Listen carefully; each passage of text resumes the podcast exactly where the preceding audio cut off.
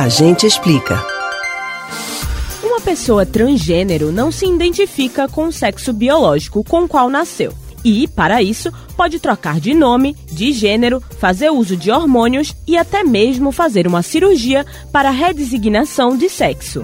O oposto de transgênero é o cisgênero, que é uma pessoa que se identifica com o sexo biológico.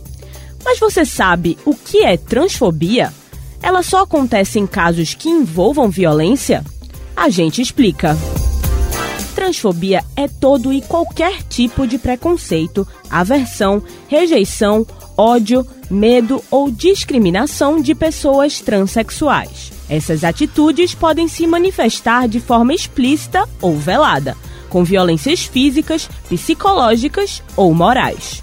Os atos discriminatórios que, de alguma forma, atacam a manifestação individual dessas pessoas costumam partir de uma visão distorcida de que a transexualidade não é algo que faça parte da condição humana. A transexualidade deixou de ser considerada um transtorno mental pela Organização Mundial da Saúde em uma Assembleia Mundial em Genebra no ano de 2019.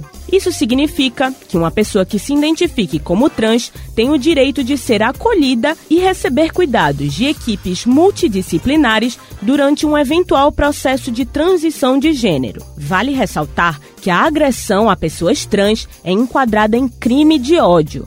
Isso porque, diferentemente de outros crimes, neste caso, a identidade de gênero é um fator determinante para a agressão.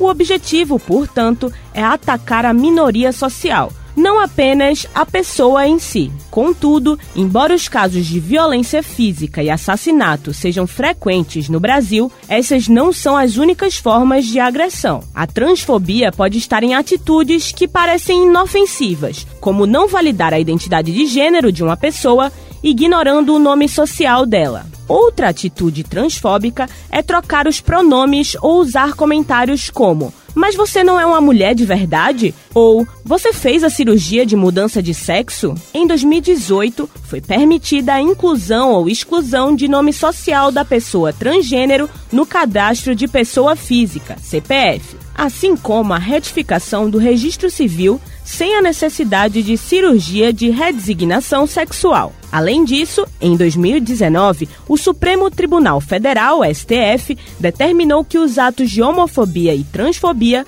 podem ser equiparados perante a lei ao crime de racismo e, dessa forma, devem ser punidos segundo as mesmas diretrizes. Você pode ouvir novamente o conteúdo desse e de outros A Gente Explica no site da Rádio Jornal ou nos principais aplicativos de podcast: Spotify, Deezer, Google e Apple Podcasts. Tereza Braga para o Rádio Livre.